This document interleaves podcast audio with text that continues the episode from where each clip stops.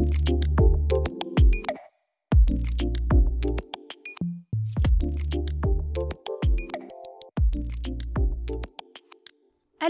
Bienvenue à ce nouvel épisode de Super Spécialiste où je parle à des spécialistes, ben, de leur spécialité.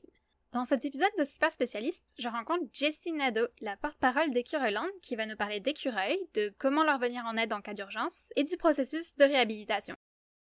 Vous connaissez sans doute Jessie Nadeau en tant que figure publique, influenceuse de changement ou qu'actrice, et aujourd'hui, elle nous parle d'un sujet qui la passionne, sauver des écureuils. Elle nous raconte son parcours, nous parle de ses petits protégés actuels et nous explique comment sauver des bébés et des adultes écureuils.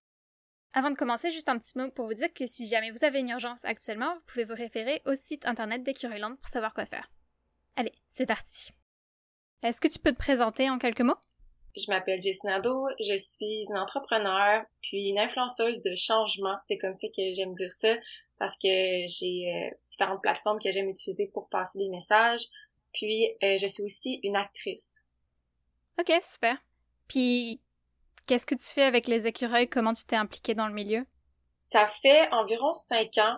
Ma coloc du, de ce moment-là était famille d'accueil, puis euh, elle m'avait demandé si ça me tentait de l'être avec elle, m'occuper des bébés écureuils euh, avec elle. Puis c'est à ce moment-là que j'ai été initiée à ce que c'est de, réhabiliter des bébés écureuils. Puis après ça, après cette expérience-là, ça a pris euh, trois ans et demi avant que je sois à nouveau famille d'accueil. J'avais recontacté Cureland, je leur avais dit mon intérêt, j'avais rempli un formulaire, puis euh, j'ai commencé à partir de ça. C'était l'été passé. J'en ai euh, après depuis en fait, j'ai toujours eu des écureuils chez moi là. Ok. Puis avant cette expérience avec ta coloc, est-ce que t'aimais les écureuils ou est-ce que t'étais un peu comme tout le monde, euh, bah, pas trop les aimer Euh, je les aimais beaucoup. Puis depuis que je suis toute petite, j'ai j'aime beaucoup les ben j'aime les animaux en général, peu importe les animaux, euh, même les insectes en tout cas. Puis euh, les, les rongeurs, surtout les rongeurs, j'avais des chats puis ils chassaient les rongeurs puis quand j'avais la chance de sauver un rongeur des griffes de mon chat, je le faisais.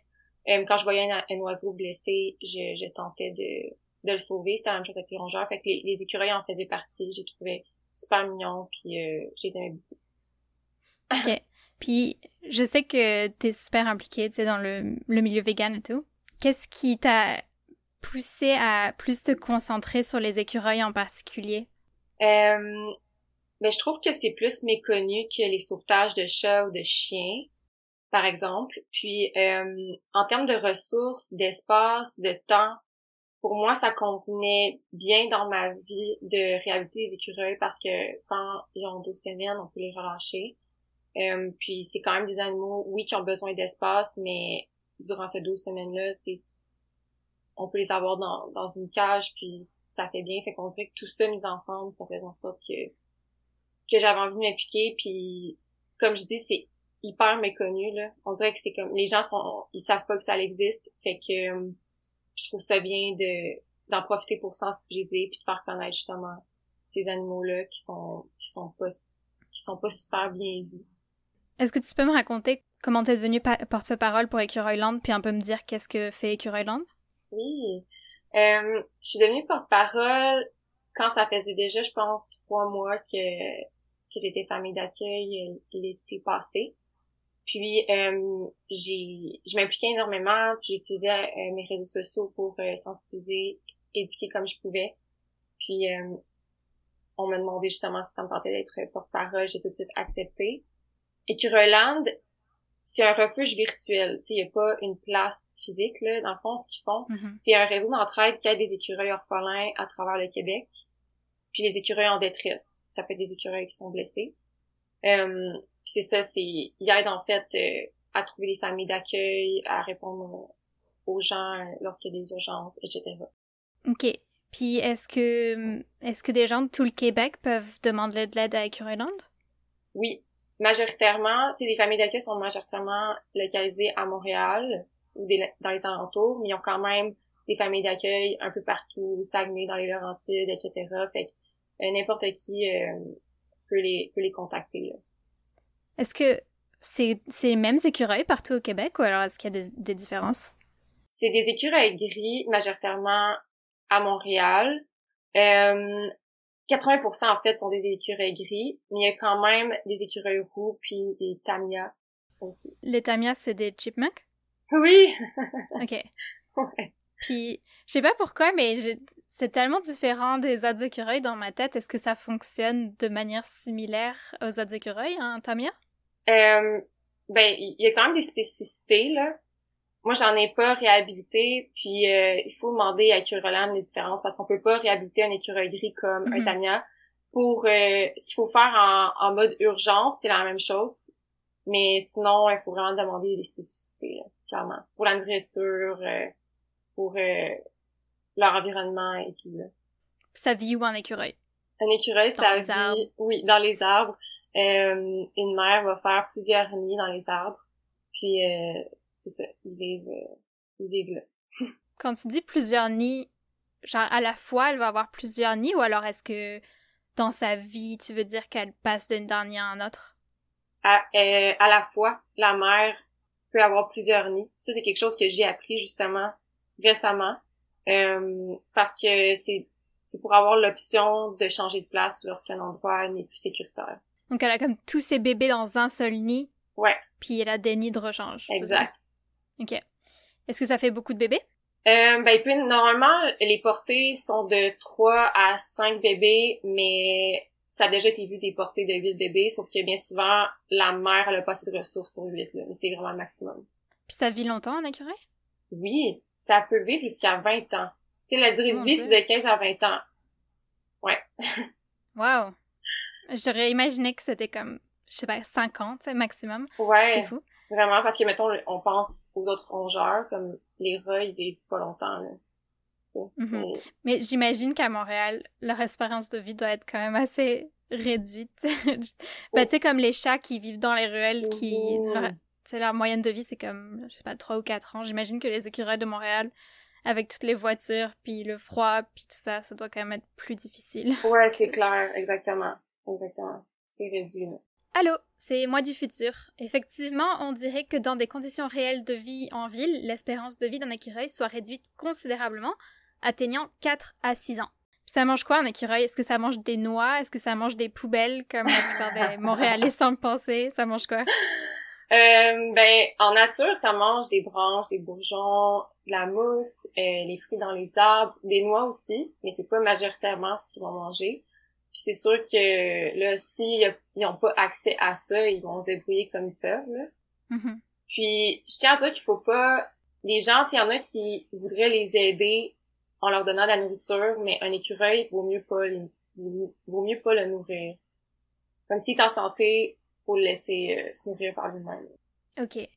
C'est quoi un indicateur, par exemple, qu'il est pas en santé puis qu'il faudrait que je le nourrisse? Par exemple, je vais utiliser un exemple. Cet hiver, j'avais un écureuil qui vivait sur mon balcon. Ouais. Genre à temps, à temps partiel, devait avoir plusieurs appartements. Puis euh, il avait comme des petites touffes de poils qui manquaient. Est-ce que ça, ça veut dire qu'il est en mauvaise santé, par exemple?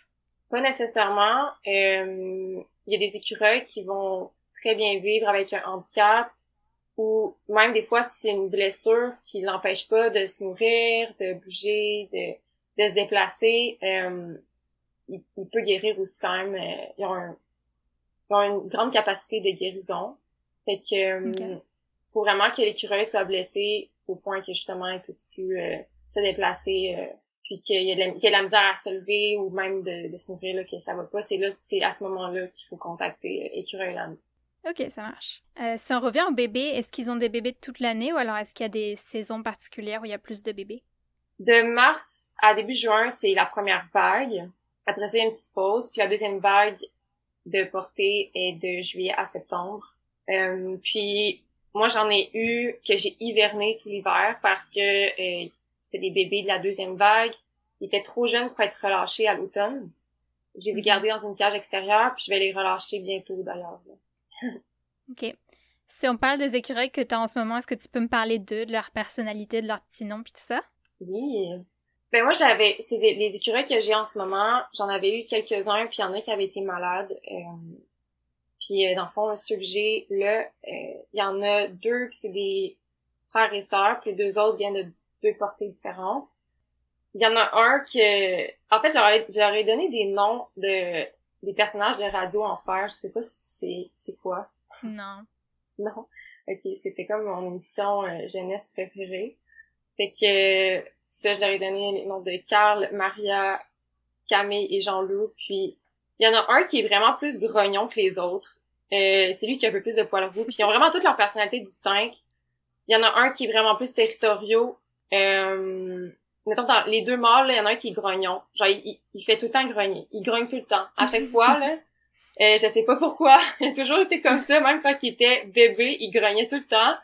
Puis l'autre qui est territoriaux, il va donner des, des tapes dans, dans la face des autres pour, euh, pour comme avoir, ouais, pour avoir le monopole de la bouffe. Fait que j'essaie d'en placer à deux endroits différents dans la cage. Puis euh, une des femelles, elle, elle, va, elle va aller en bas. Dans le fond, la cage est, est quand même haute, là. Euh, deux mm-hmm. mètres de hauteur. Puis l'autre, euh, elle a compris que ça servait à rien qu'elle se batte avec le mâle qui veut protéger la bouffe. Fait qu'elle, elle, s'en va en bas, puis je lui mets de la bouffe en bas. Puis il y a l'autre qui grogne, qui attend que le mâle dominant euh, ait fini de prendre qu'est-ce qu'il aimait, puis après ça, il va y aller. Puis l'autre, il est comme, il est chill. Il est là, il se bat pas. Mm-hmm. Il est juste comme chill. Fait qu'ils ont vraiment leur personnalité distincte comme n'importe quel animal.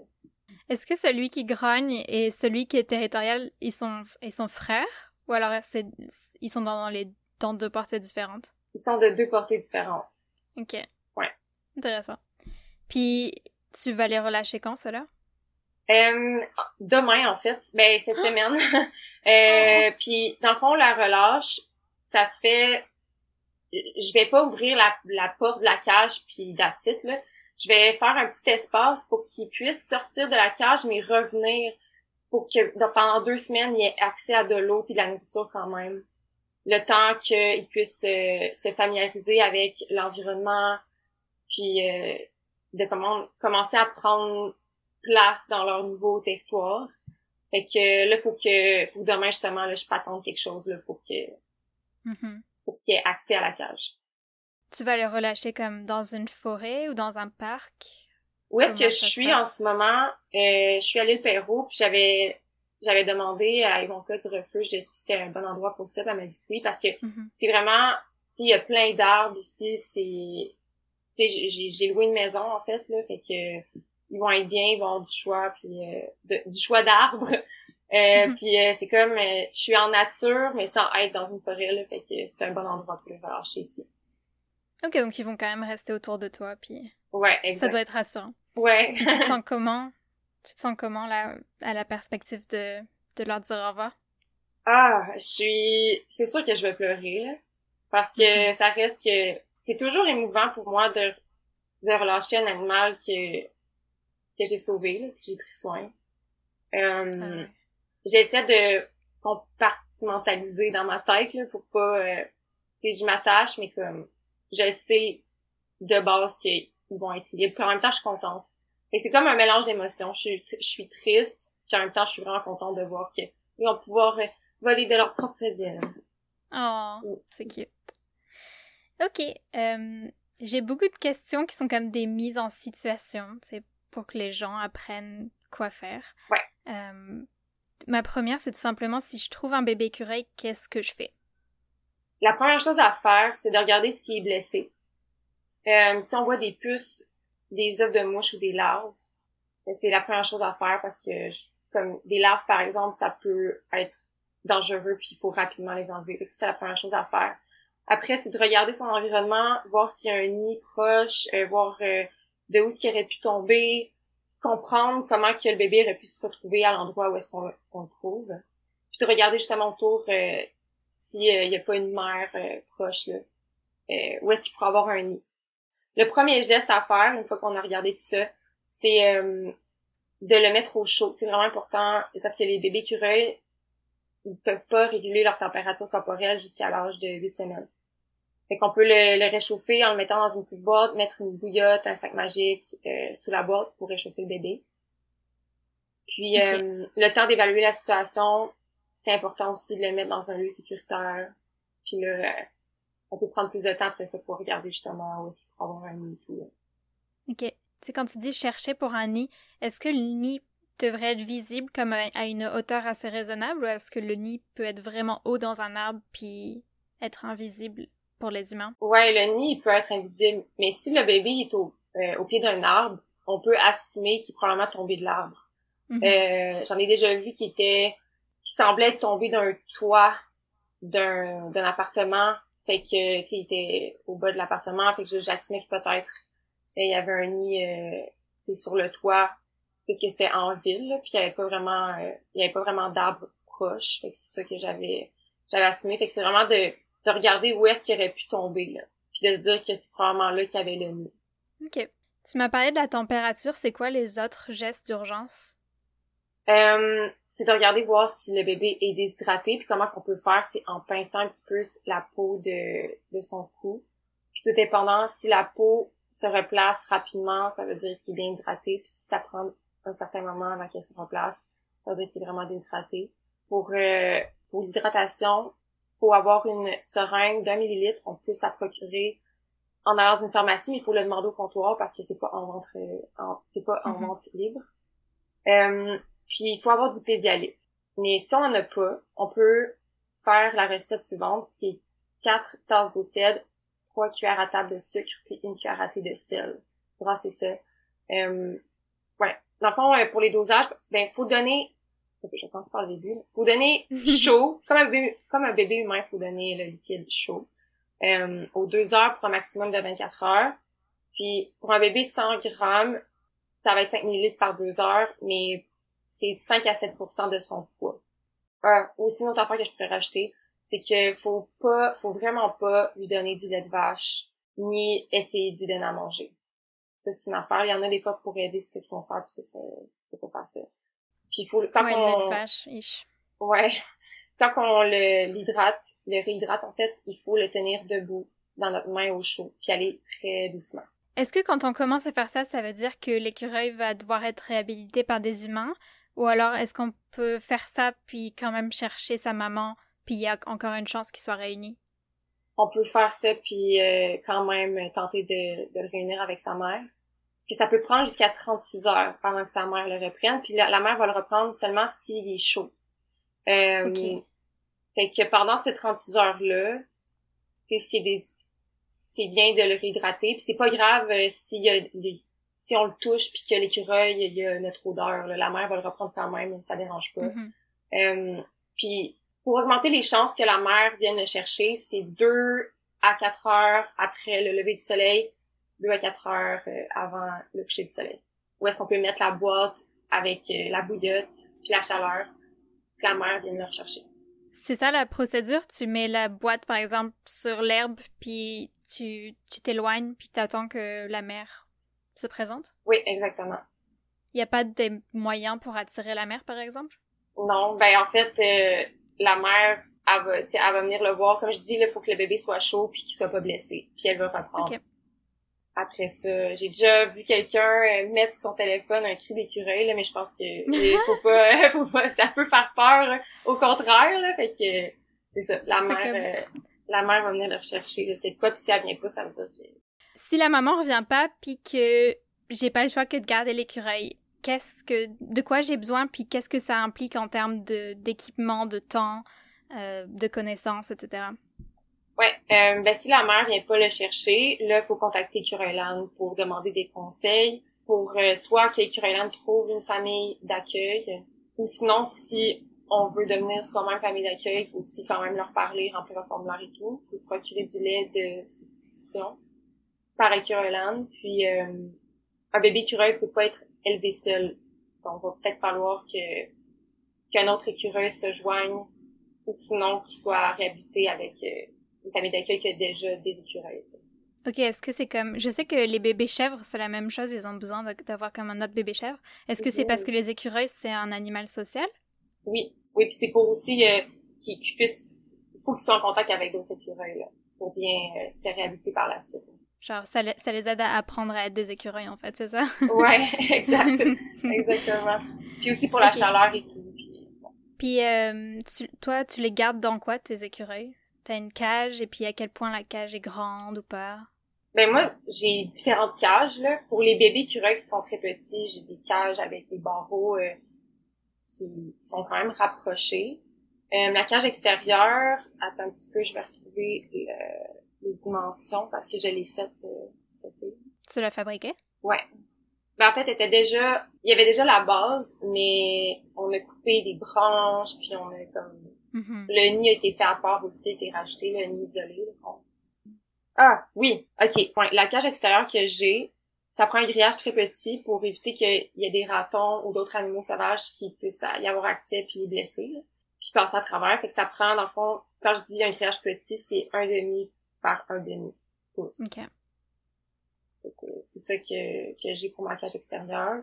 Puis euh, si à l'intérieur, ben bien évidemment, il n'y a pas d'animaux sauvages qui peut y avoir accès. Mais c'est fait que c'est des cages de hamster, euh, j'ai des cages j'ai des cages euh, aussi pour euh, furets. Je suppose que dans un petit appartement, ça marcherait bien. Ouais. Ben j'ai dit ça. j'ai dit ça, je sais pas s'ils vont ils vont pas ben souvent euh, fait que, comme ça prend de l'espace vraiment, mais c'est parce que les écureuils restent dans la cage. Fait que tu sais, je pense un peu tout le monde peut euh, peut être famille d'accueil. Sans problème. Ouais, Puis prend j'avais pas mis ça dans, dans mes questions, mais mettons que t'as un chat à la maison, par exemple. Est-ce que est-ce que tu pourrais être famille d'accueil ou alors est-ce qu'il faut pas avoir d'autres animaux dans la maison? Idéalement, il faut pas avoir des chats puis d'autres animaux. Il y aurait des risques de blessures. Ouais. Mhm. C'est vraiment Ok. pas conseillé. Puis en parlant d'animal de compagnie, euh, pourquoi est-ce que l'écureuil c'est pas un bon animal de compagnie? Ah, mon Dieu. Euh, il y a plusieurs raisons. D'abord, c'est un animal sauvage, faut pas l'oublier. Là, fait que euh, ça reste que ils vont retrouver leur état sauvage, ils vont mordre, détruire les meubles, les fils. Ils sont vraiment territoriaux puis possessifs. Ils ont besoin de grands espaces. Ils ont énormément d'énergie. Euh, ils sont très sociaux, fait qu'ils ont besoin d'être avec d'autres écureuils. Puis, c'est ça. Faut vraiment pas oublier que ça reste un animal sauvage. Fait que c'est, c'est- un animal sauvage est toujours mieux en nature, dans son habitat naturel à l'extérieur pour être libre. Si les gens veulent adopter des animaux, il y en a plein dans les refuges, là. attendent Ouais. ça. Écureuland, euh, ça est déjà arrivé qu'il y a des gens qui, qui les contactent c'est comme, ah, est-ce que je pourrais, genre, adopter un, un écureuil handicapé? Sais, comme, ils voulaient un animal de compagnie puis ils se disent, ah, ben, les seuls qu'on peut avoir, c'est des handicapés, alors que, c'est pas le même que ça marche puis c'est encore là. Mais mettons que, que l'écureuil a une condition et qu'on peut pas le relâcher. Est-ce que dans ce cas-là, comme il va s'habituer un petit peu quand même à, à la vie euh, en captivité, ou alors est-ce qu'il va rester bah, vraiment, vraiment sauvage toute sa vie? C'est vraiment très rare qu'un écureuil ne peut pas être réhabilité à l'extérieur, puis qu'un handicap ou une condition quelconque va faire en sorte que l'écureuil puisse pas euh, être réhabilité, être relâché. Euh, puis dans des cas rares, ça peut être un problème neurologique. Euh, les écureuils, euh, bien souvent, un écureuil qui a un problème neurologique, il, il- il va avoir une famille d'accueil pour la vie. Euh, ça, ça reste que ça prend quand même des grands espaces. C'est énormément de temps. Moi, j'en ai eu un que j'avais tenté de le relâcher. Euh, depuis qu'il était tout petit, là, il faisait des, crises d'épilepsie, on dirait. Il avait euh, des problèmes de motricité. Puis, euh, je pensais sincèrement pas qu'il allait survivre au début, là. Puis, euh, quand il y a, il a eu dix semaines environ, euh, ou 11 semaines, il fallait le relâcher, puis euh, j'ai, il était pas relâchable, bref. Encore là, c'est, comme je dis, c'est un cas vraiment rare, mais moi, euh, quand j'avais changé là, mon mode de vie là, pour m'adapter en fonction de l'écureuil, c'est parce que c'est énormément de temps. Euh, fait que même dans ces cas-là, faut y réfléchir, puis puisqu'un écureuil peut vivre jusqu'à 20 ans, ben, ouais, c'est Ouais. ça, c'est un passé bien. Ouais, clairement. Tu m'as parlé de bébé, puis j'ai l'impression que pas mal tout le discours parle de bébé, mais j'imagine qu'il y a des adultes qui, bah, qui se blessent aussi puis qui ont besoin d'aide. Est-ce que la procédure est la même? Euh, bah, sauf euh, essayer de retrouver la maman, tu sais. Est-ce que Mm. la température c'est encore important ou alors est-ce que on saute cette étape? Est-ce que l'hydratation euh, c'est aussi comme du pédialyte puis tout ça? Ben, de retrouver un, un écureuil qui est adulte, ça va être de regarder s'il est blessé, là. Puis, il n'y a pas besoin d'être... euh, d'avoir de la chaleur puisque... En fait, s'il est adulte, il peut lui-même réguler la- sa température corporelle. C'est ça, dans ces cas-là, bien souvent, c'est parce que l'écureuil est blessé. Fait qu'il faut appeler tout de suite Écureuil Land. Ok. Mhm. Et les vétérinaires, euh, est-ce qu'ils prendraient en- charge un, un écureuil ou alors est-ce qu'il faut vraiment passer par Écureuilland? Euh, faut passer par l'écureuil. Ouais. Ok.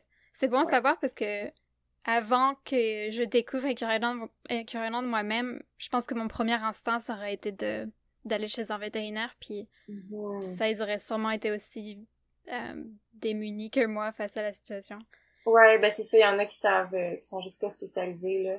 J'avais mis une question qui malheureusement s'applique plus parce que ça fait quelques mois, mais euh, j'avais mentionné qu'il y avait un écureuil qui vivait sur mon balcon, puis il avait comme creusé une petite porte dans un dans une caisse en bois, tu sais genre une caisse à pommes que j'avais sur mon, mon balcon. Mhm. Puis euh, c'était pendant l'hiver, alors tout ça c'était couvert de de neige. Puis j'avais vraiment envie d'aider l'écureuil. Genre, tu sais, je pense qu'il était quand même assez en santé, mais euh, est-ce que je, je dois le, le laisser vivre sa vie dans un cas comme ça, ou alors est-ce que je peux l'aider en, tu sais, lui, lui donnant des trucs pour qu'il fasse son lit plus confortable, des trucs comme ça, ou alors est-ce qu'il faut vraiment laisser la, la vie suivre son cours dans ces cas-là? Ouais, vaut mieux le, si en santé, il faut vraiment le laisser vivre sa vie. Si toi, ça te dérange qu'il soit là, en allant sur le balcon, en faisant du bruit, il y a de fortes chances que l'écureuil, euh, il se relo- relocalise ailleurs. Mhm. Mais c'est ça, faut le laisser vivre sa vie puis ne pas le nourrir.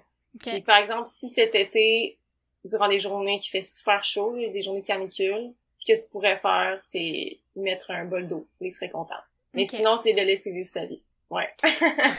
Je l'aimais tellement après quelques mois. Bah déjà, on lui avait Oh. donné un nom, il s'appelait Yarple, parce que on parle anglais à la maison, alors ça, ça sonne ridicule en Ah. français.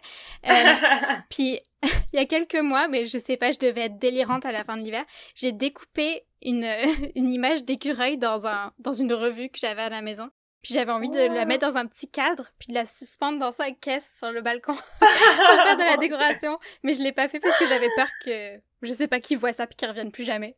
Mais finalement, Ah. il est plus jamais revenu de lui-même, donc c'était même pas ma faute. Euh, en tout cas, j'étais un peu obsédée. C'était ma seule distraction pendant, pendant l'hiver. Il me manque vraiment, mais- je pense à lui tout le temps. Mais deviens famille d'accueil. Ouais, mais vraiment ça. Mon appartement est tout petit et j'ai deux chats, donc euh, Ah, Ouais, ça ok, fonctionne ouais, pas. est-ce qu'on peut, on peut passer au vrai ou faux? T'es t'es prête? Oui. Euh, Ouais. J'ai l'impression que tout le monde pense que les noix sont la base de l'alimentation des écureuils. Est-ce que c'est vrai ou est-ce que c'est faux? C'est faux. Ben, pour les bébés écureuils, c'est pas bon d'en donner beaucoup parce qu'il y a beaucoup de phosphore. Puis il faut voir la noix comme une gâterie.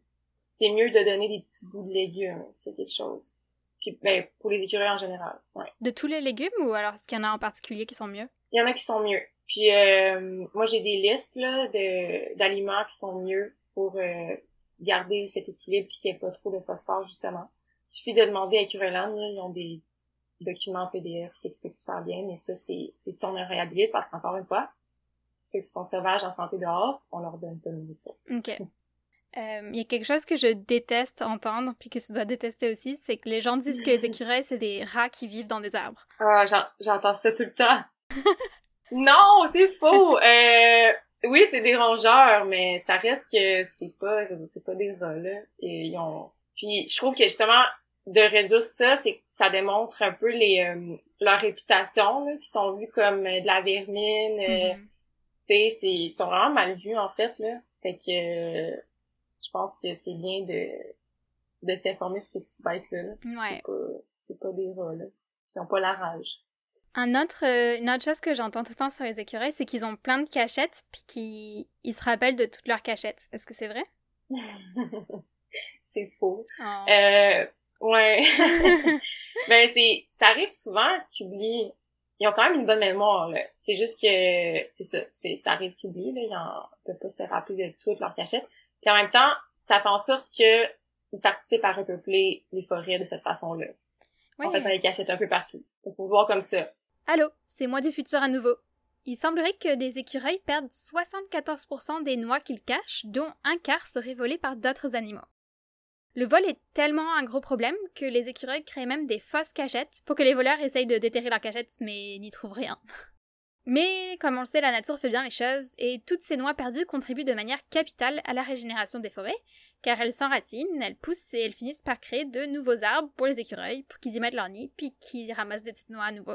à Montréal, on a que des écureuils gris. Est-ce que c'est vrai ou est-ce que c'est faux? Je vais dire que c'est vrai parce que, ouais, c'est vrai. À Montréal, il y a juste des écureuils gris, mais les roux sont plus à Pointe-aux-Trembles, dans la périphérie. Ok. Mais sur l'île, c'est vraiment plus des écureuils. Euh, les territoires sont divisés, là. Ok. Euh, J'ai mentionné beaucoup de, de mythes sur les, éc- les écureuils. Est-ce qu'il y a d'autres mythes que j'ai pas mentionnés que tu voudrais briser? Oui, un des gros mythes. euh, en fait, il y y a des gens qui pensent que il y aura pas d'écureuils sur leur terrain si ils les mettent dans une cage puis ils relocalisent ailleurs. Mhm. Alors que les écureuils sont très territoriaux, puis il y en a d'autres qui vont venir de toute façon. Fait qu'il faut vaut mieux apprendre à cohabiter avec eux que de penser que en les mettant dans une cage puis les mettant ailleurs, il y en aura juste plus. Ça fonctionne pas comme ça. Il y a vraiment des gens qui font ça? Ouais, ouais, il y a des gens qui font ça. Ok. Ouais, exactement. Un autre mythe, c'est que, pis ça c'est un que j'ai souvent entendu sur mes réseaux sociaux, que j'ai lu, c'est que les écureuils, ils ont la rage. Mais en 10 ans, Écureuiland n'a jamais vu un cas de rage. C'est très rare parce que la rage, elle s'attrape euh, par la viande d'autres animaux, par la consommation de viande d'autres animaux, puisque les écureuils ne mangent pas de viande, c'est quand même très rare. C'est plus souvent les ratons qui peuvent avoir la rage. Ok. Fait que euh, ça, c'est un autre mythe. Un, un autre mythe, pardon. Ok.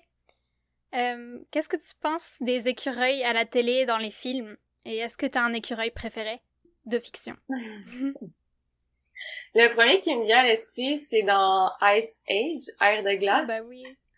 Euh, l'écureuil qui euh, qui est autant nerveux, qui court après sa noix. Euh, ça me fait vraiment rire. Puis, ben c'est vrai que les écureuils sont quand même nerveux. Fait que ça, je trouve que c'est une représentation. Ouais, euh, est-ce qu'ils sont comme jumpy? ouais.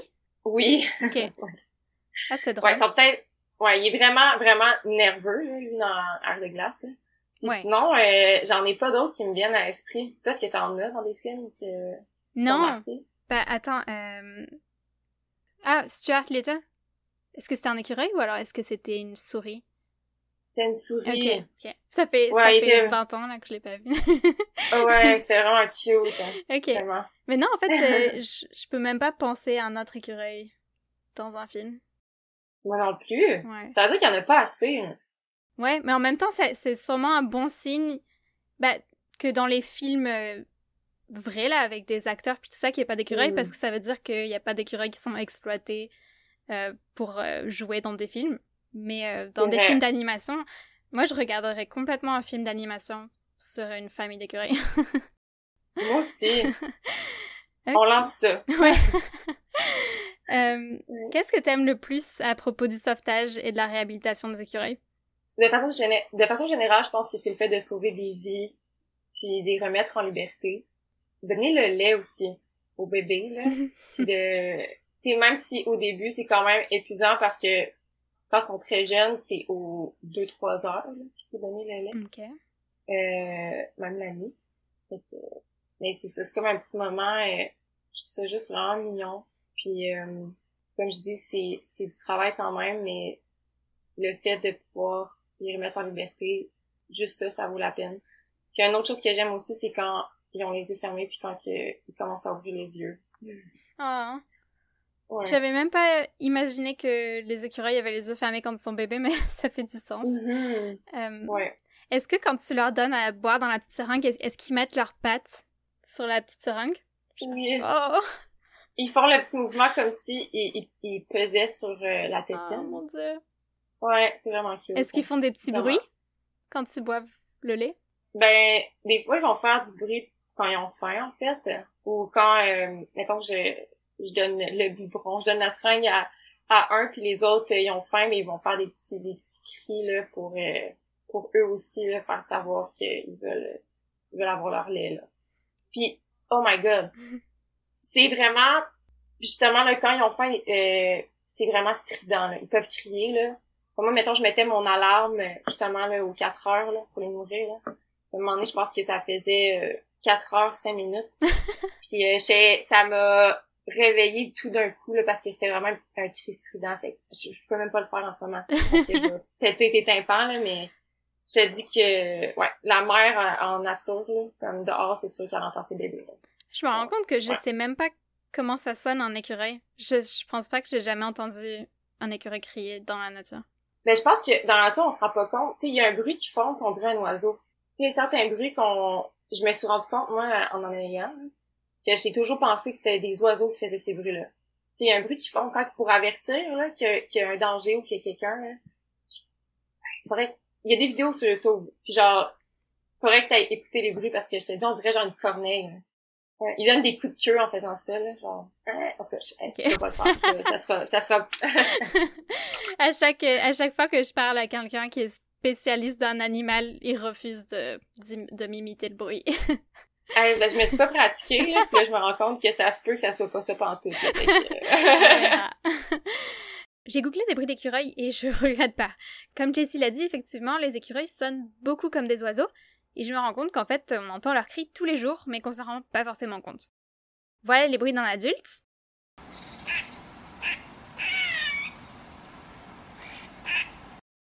Et voilà les cris stridents d'un bébé.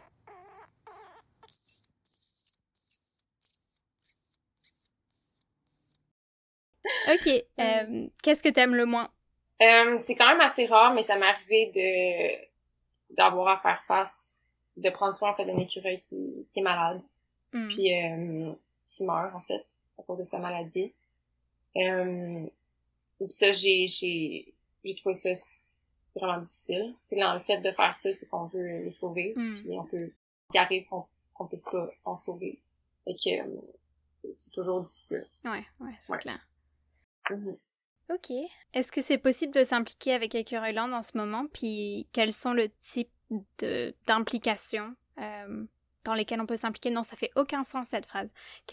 en quelle capacité peut-on s'impliquer avec Écureuilland? Il y a plusieurs façons. Euh, comme toi, par exemple, qui peut pas être famille d'accueil, euh, tu pourrais être bénévole puis travailler à la messagerie. Ils ont toujours besoin de bénévoles, Écureuilland. Ils ont besoin de gens justement pour la messagerie. Puis aussi, sinon, on peut être famille d'accueil, famille d'urgence. D'urgence, c'est de d'avoir les écureuils pendant quelques jours, le temps qu'une famille euh, les garde sur le long terme. Puis on peut être aussi euh, une famille de relâche. Fait que la relâche, c'est comme j'ai dit, là, c'est quand les écureuils sont prêts à être relâchés en nature. Puis euh, il y a une façon de le faire.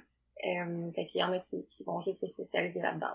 Ok. Est-ce que tu as des ressources à conseiller à quelqu'un qui voudra en apprendre plus sur les écureuils, mais aussi sur réhabilitation et la relâche des écureuils?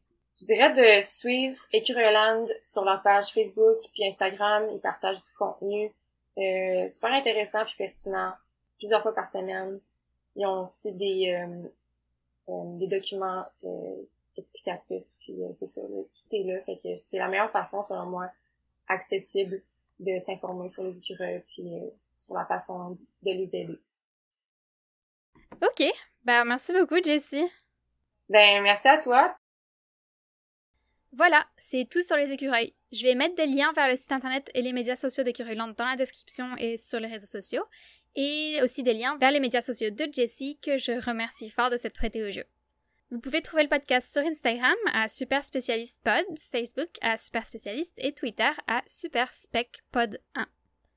Je suis surtout active sur Instagram où je poste du contenu en bonus et des petits quiz et jeux en lien avec le podcast, donc c'est le meilleur endroit où suivre le podcast. Ok, merci, bye. Bye.